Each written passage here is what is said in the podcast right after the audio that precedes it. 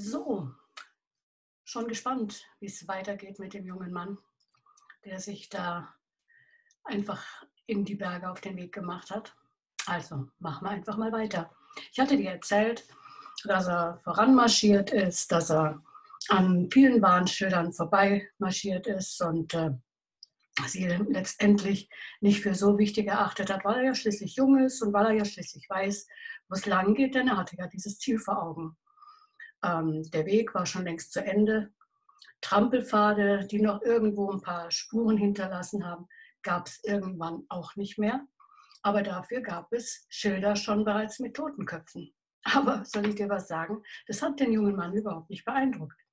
Er wusste, er will zu seinem Ziel und er wusste, er schafft es, weil er weiß ja, wie es geht. Und so sind wir Menschen, da haben wir gestern schon drüber gesprochen, gell, dass wir oft meinen, wir wissen schon, wie es geht.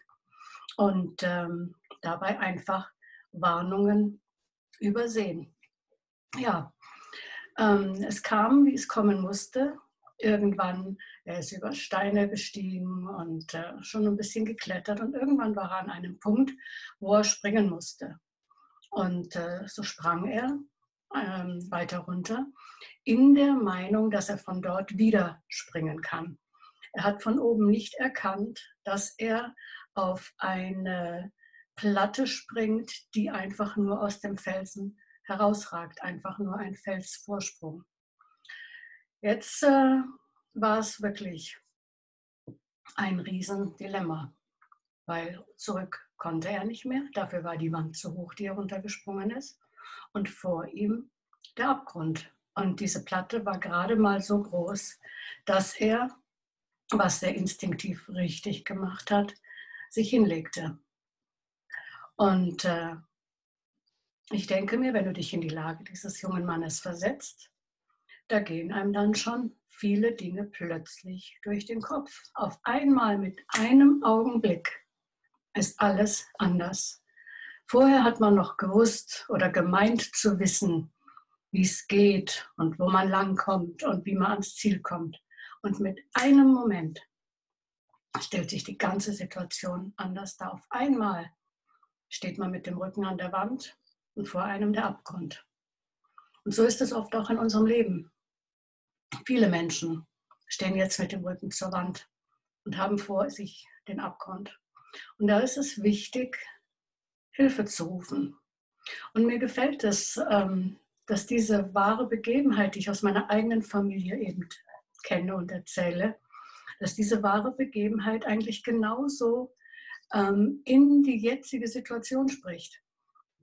Für uns Menschen, egal wo wir sind, ob wir im, in unserer Familie sind, ob wir im Angestelltenverhältnis sind, ob wir in der Politik sind, ähm, wäre es gut, meiner Meinung nach, sich zu demütigen und anzuerkennen, dass wir einen Retter brauchen. Der junge Mann hat angefangen zu rufen und ähm, hat in der Ferne Wanderer gesehen und hat gehofft, dass sie ihn hören, hat aber keine Reaktion in irgendeiner Form wahrnehmen können. Und so hat er lauter gerufen. Ähm, allmählich neigte sich der Tag Richtung Abend, damit kam die Dämmerung, damit meldete sich die Dunkelheit an, damit kam auch die Feuchtigkeit der Nacht so langsam angestiegen, aufgestiegen. Und ähm, mit all dem wuchs natürlich auch die Angst, die Nacht auf dieser Felsplatte verbringen zu müssen, in Todesgefahr. Der junge Mann ist mehr und mehr verzweifelt geworden. Und ich glaube schon, dass sich der ein oder andere da reinfühlen kann. Weißt du, Geschichte hat sich ereignet so ungefähr vor 40 Jahren. Da gab es noch kein Handy oder irgendwie GPS oder all diese Dinge gab es nicht. Ähm, man fragt sich manchmal, wie sind wir überhaupt bis hierher gekommen? Okay. Im letzten Jahrtausend gab es all diese Dinge noch nicht. Und trotzdem haben wir uns ja, ausgekannt oder haben ähm, einen Orientierungssinn gehabt oder äh, haben uns treffen können mit Menschen, äh, mit unseren Freunden treffen können, irgendwelche Termine ausmachen können. Das haben wir alles hingekriegt, ganz ohne Handy. Eine, eine ganz besondere Erfahrung, die es auch mal wieder sich lohnt, drüber nachzudenken. Aber jetzt zurück zu dem jungen Mann, der da auf dieser Felsplatte lag, ähm, den Tod vor Augen. Und ähm, eben, er rief und war der Meinung, niemand hört ihn. Und es mag auch sein, dass es dir so geht, dass du zwar um Hilfe rufst, aber das Gefühl hast, es hört dich niemand.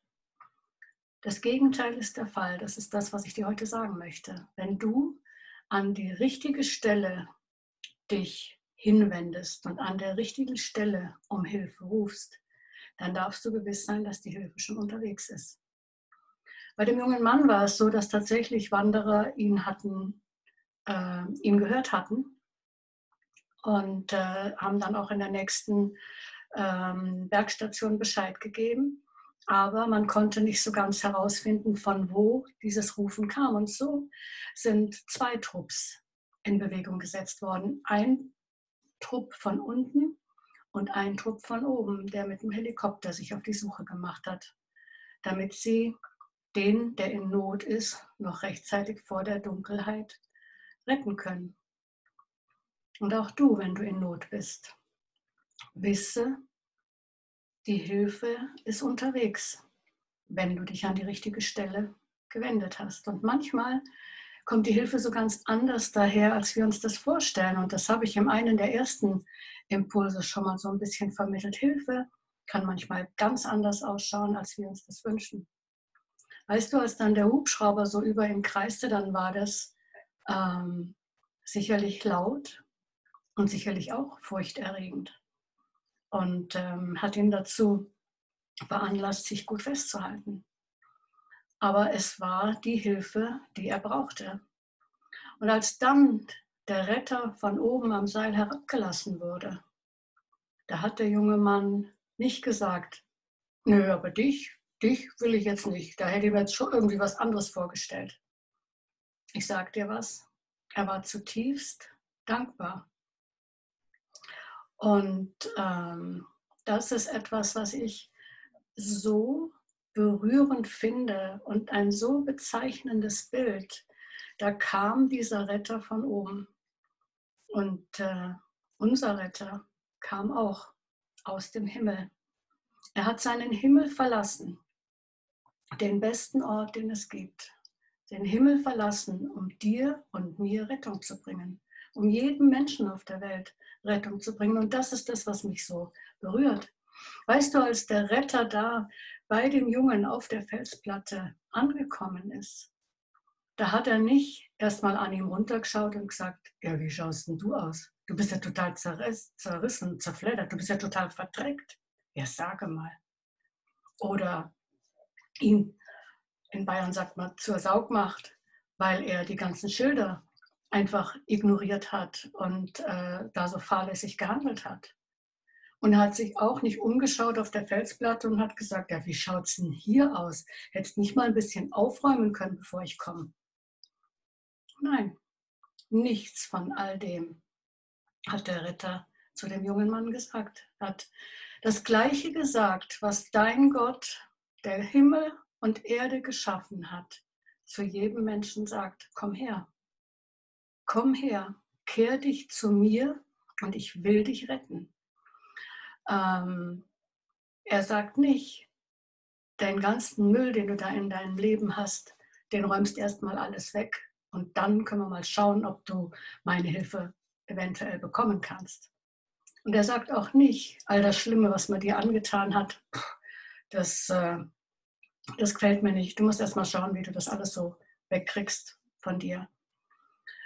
Nein, ich bin Gott unendlich dankbar, dass er auch dass es auch diesen Tag gab, wo er zu mir gesagt hat, hey, komm her mit dem ganzen Müll, den du in deinem Leben verbockt hast. Und ich sage dir was, das war nicht wenig.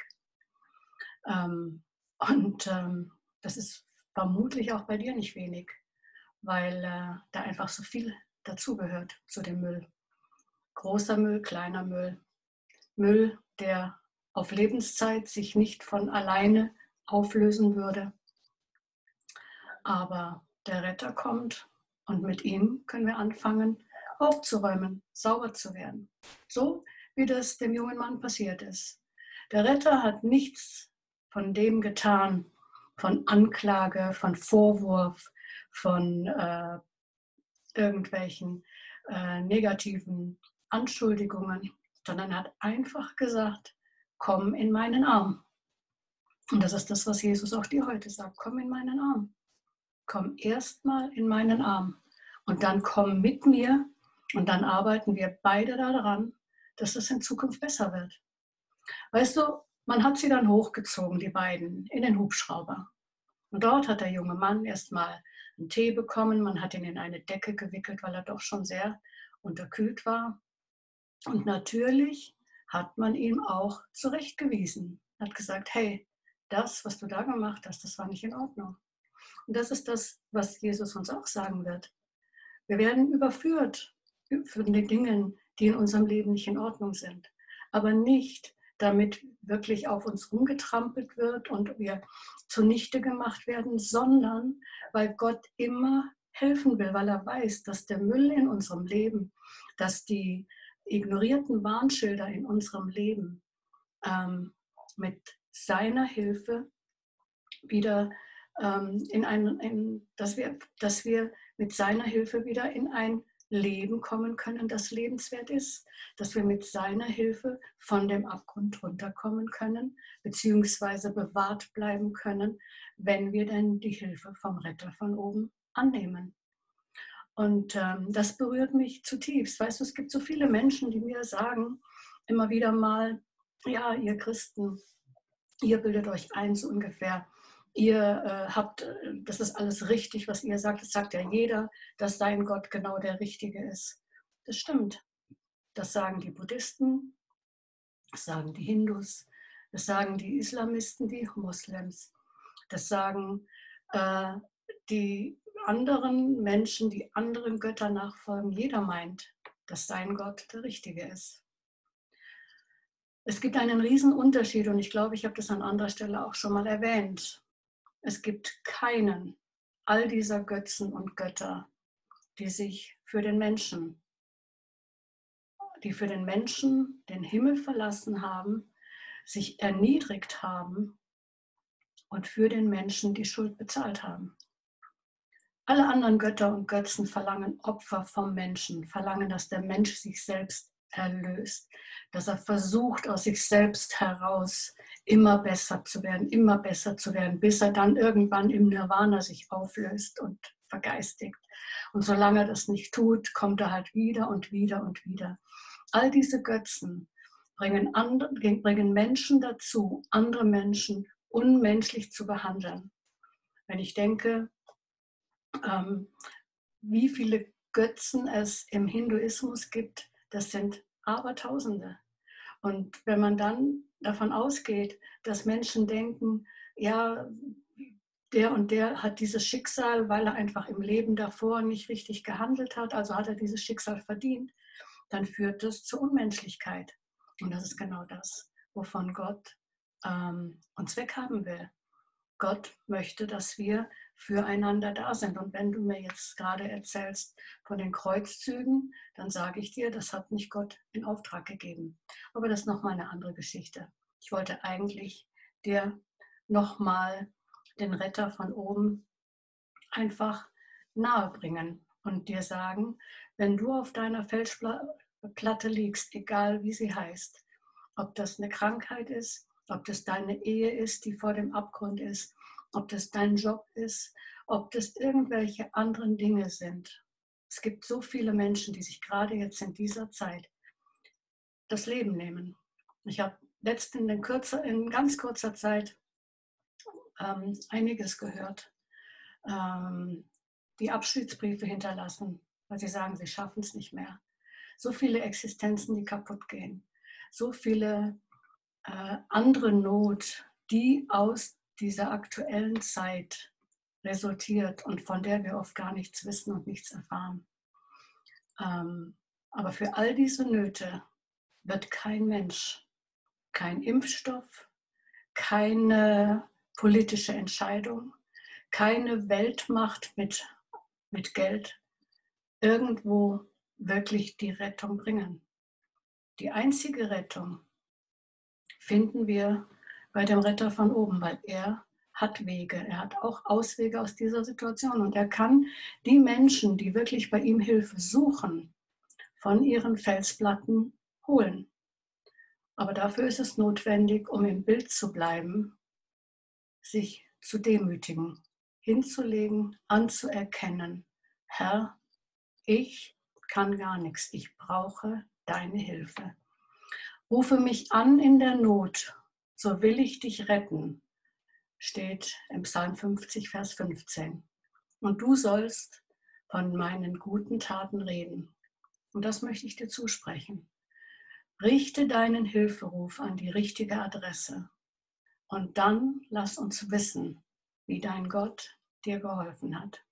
Ich freue mich drauf, von dir zu hören und wünsche mir ein Wiedersehen. Ciao.